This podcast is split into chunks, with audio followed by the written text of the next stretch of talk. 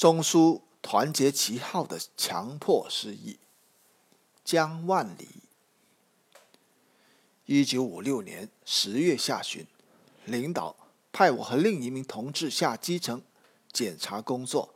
当时我从军队转业地方已经两年，工作单位在湖北省江宁县。和我同行的是吴克武，比我大几岁，约二十七八。湖北当地人，我们去的单位在长江南岸的弥市镇，小镇坐落在长江支流虎渡河畔。一天晚饭后，我二人到河边散步，边走边唠叨，天南地北。解放初期的湖北农村比较闭塞，当地人对我这个外来的东北汉一切都好奇。有些人时常问我：“东北人是不是一生只洗三次澡？”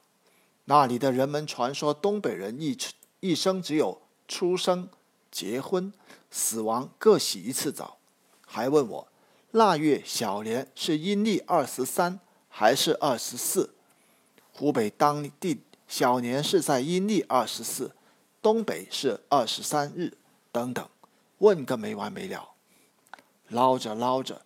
吴克武突然问：“听说，一九四五年苏联红军在东北有强奸妇女、抢劫财物的行为，是真的吗？”我脱口而出：“有啊！”一九四五年，我十四岁。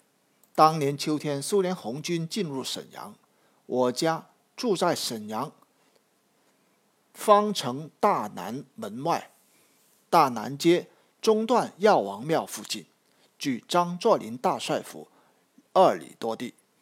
沿大南街有许多商铺。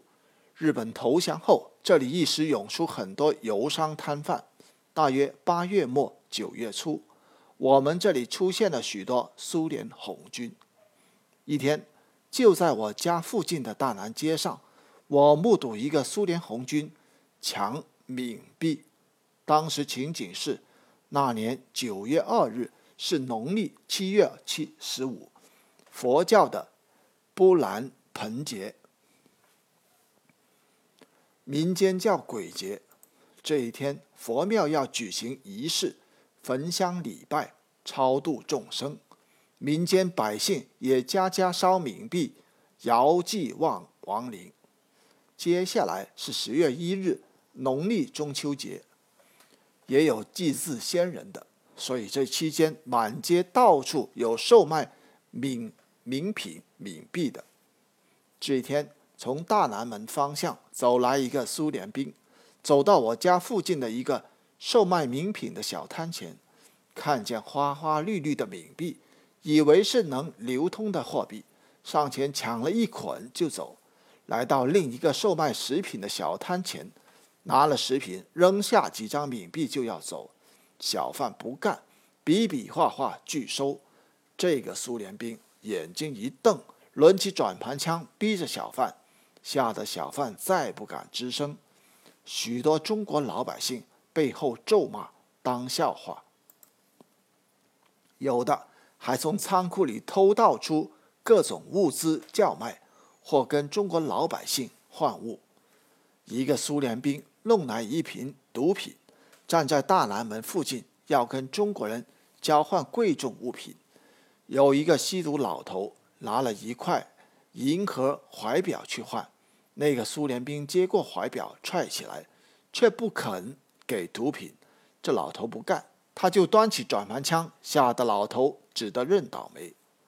最招老百姓痛恨的是强奸妇女。一天，院里的大人们传说。大东门附近一女子被从电梯电车上拽走，又某处妇女被强奸等等。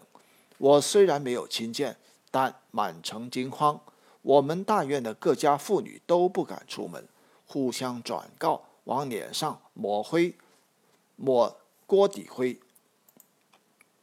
除了一些士兵单独或结伙施暴，当时苏军还有组织的拆卸。日本遗留下来的工厂的机器设备，我们沈阳东关的兵工厂、飞机制造厂、铁西区的重工业厂等等，夜以继日地把机器拆下来装火车运往苏联。这些事，我们沈阳的老百姓都气愤，说老毛子简直就是红胡子。后来，苏联部队上级开始管束，单独士兵的暴行才逐渐稳定。不过，拆运机器设备的活动还继续了一段时间。这些事经吴克武一问，我就回想起来，大概的对他讲了。讲过之后，我也就把这事给忘了。谁知第二年兴起反右派运动，毛泽东发表关于正确处理。人民内部矛盾的问题，列出识别香花与毒草的六条标准，其中第六条写明，有利于社会主义的国际团结和全世界爱好和平人民的国际团结，而不是有损于这些团结。